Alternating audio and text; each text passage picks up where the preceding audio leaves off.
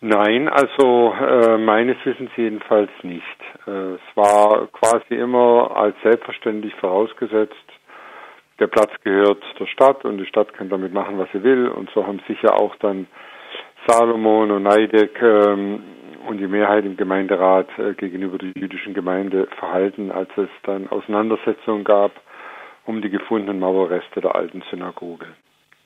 Dieses Grundstück gehörte der jüdischen Gemeinde. Sie hat es erworben, um eben die Synagoge dort zu bauen.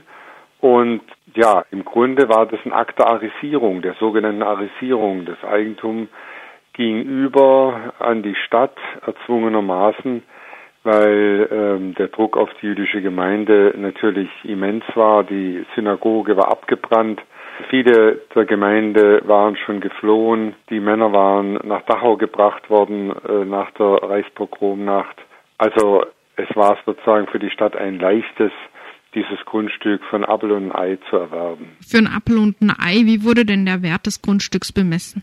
Wie der bemessen wurde, lässt sich nicht mehr äh, rekonstruieren. Äh, die Stadt hat nur auf meine Anfrage mitgeteilt, äh, dass es äh, sicher nicht das war, was dieses Grundstück praktisch mitten in der Stadt wert war. Die Stadt ging im Übrigen schon, bevor sie überhaupt Eigentümerin wurde, davon aus, dass sie damit frei verfügen kann. Es war ja die Ausstellung im Augustiner-Museum zur NS-Zeit in Freiburg und da war auch ein Modell ausgestellt des damaligen und auch späteren Stadtbaumeisters Schliepe und der hatte in diesem Modell schon da eine große breite Straße vorgesehen. Von der Synagoge war nichts mehr zu sehen. Das Modell stammt aus 37, also noch vor der Reichspogromnacht und äh, dem erzwungenen Verkauf an die Gemeinde, mhm. an die Stadt. Die Gemeinde sollte dann auch nicht den ganzen Grundstückspreis bekommen, sondern es wurde eher noch etwas abgezogen. Ja, das ist natürlich auch besonders perfide, dass die Gemeinde quasi für die Abbruchkosten, also den Wegtransport der Steine und des Schuttes zahlen musste. Also es wurde dann noch von den 67.000 Reichsmark ein Betrag von über 5.000 abgezogen. Und der Rest, der wurde dann eben auf ein Sperrkonto gebracht. Warum auf ein Sperrkonto ist auch nicht klar. Es wurde also nicht ausbezahlt. Und äh, meine Anfrage ging natürlich dahin zu klären, ja, ist es überhaupt jemals ausbezahlt worden? Hat die Stadt überhaupt jemals diesen Preis bekommen? Was geschah mit dem Geld? Und auf die Frage gibt es noch überhaupt keine Antwort. Die Deutsche Bank hat jetzt der israelitischen Gemeinde, die auch nochmal nachgefragt hat nach diesem Sperrkonto, erstmal keine Auskunft gegeben und meinte, die Gemeinde müsse zunächst mal lückenlose Nachweise liefern, dass die heutige israelitische Gemeinde tatsächlich der Rechtsnachfolger der damaligen israelitischen Gemeinde ist. Also von der Zeit vor 38 bis heute lückenlose Nachweise liefern. Was ist dazu zu sagen? Schon sehr, ist schon sehr pervers. Also bekanntermaßen gab es jüdische Gemeinde nach 40 nicht mehr. Es waren ja überhaupt keine Juden mehr in der Stadt. Die waren entweder emigriert oder deportiert. Und ähm, die jüdische Gemeinde wurde dann nach dem Krieg wieder äh, ja so ganz langsam aufgebaut also so ein Nachweis einer, lückenlosen Kontinuität, den kann es nicht geben, weil die NS-Zeit dazwischen lag. Ich weiß nicht, was die Deutsche Bank da reitet, so wenig kooperativ zu sein, aber die jüdische Gemeinde ist mit ihrem Anwalt dran, die Sache aufzuklären.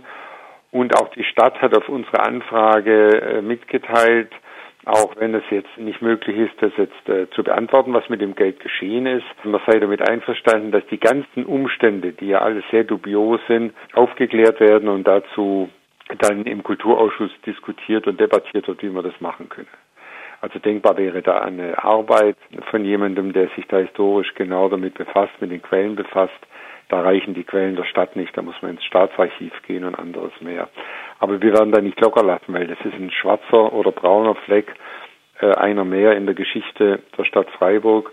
Und er ist irgendwie besonders perfide eigentlich, wenn man dran denkt, dass äh, tja, unter den Augen dieser Stadt und ihrer Bevölkerung die Synagoge damals abgebrannt und zerstört wurde. Was wären jetzt die ersten Fragen, die im Anschluss an die bisherige Antwort der Stadt geklärt werden müssten? Man muss weiter bohren, was ist mit diesem Sperrkonto geschehen, wenn das Geld nicht ausbezahlt wurde an die jüdische Gemeinde und dafür spricht sehr viel. Wer hat das Geld eigentlich? Oder liegt es immer noch bei der Deutschen Bank oder hat es die Stadt zurückbekommen? Dann wäre ja die Frage, welche Konsequenzen hat es eigentlich? Leider hat die Stadt es geschafft, direkt nach dem Krieg beim Landgericht Freiburg in einer speziell dafür eingerichteten Restitutionskammer das, was sich damals noch jüdische Gemeinde nannte oder wieder, was ja nur ein paar Leute waren, dazu zu bringen, zu verzichten in einem sogenannten Vergleich auf alle etwaigen Ansprüche, denn die hätten, wie alle Opfer der Arisierung, möglicherweise durchaus Ansprüche gehabt auf Rückübereignung des Grundstückes. Und die Stadt hat dafür dann zugesichert, dass sie den Unterhalt des jüdischen Friedhofs an der Elsässer Straße übernimmt. Tja, das war's dann. Dieser Vergleich ist geschlossen worden 47 und damit besteht auch nicht mehr die Möglichkeit oder bestand nicht mehr die Möglichkeit, eine Rückübereignung des Grundstücks zu fordern. Also das Ganze ist, wenn man so will, aus Sicht der Stadt relativ geschickt, auch nach dem Krieg dann durchgezogen worden. Aber so, ein, äh, so eine ganz saubere Sache war das nicht und das alles gilt es mal aufzuklären und dazu Stellung zu nehmen, sich dazu auch zu verhalten.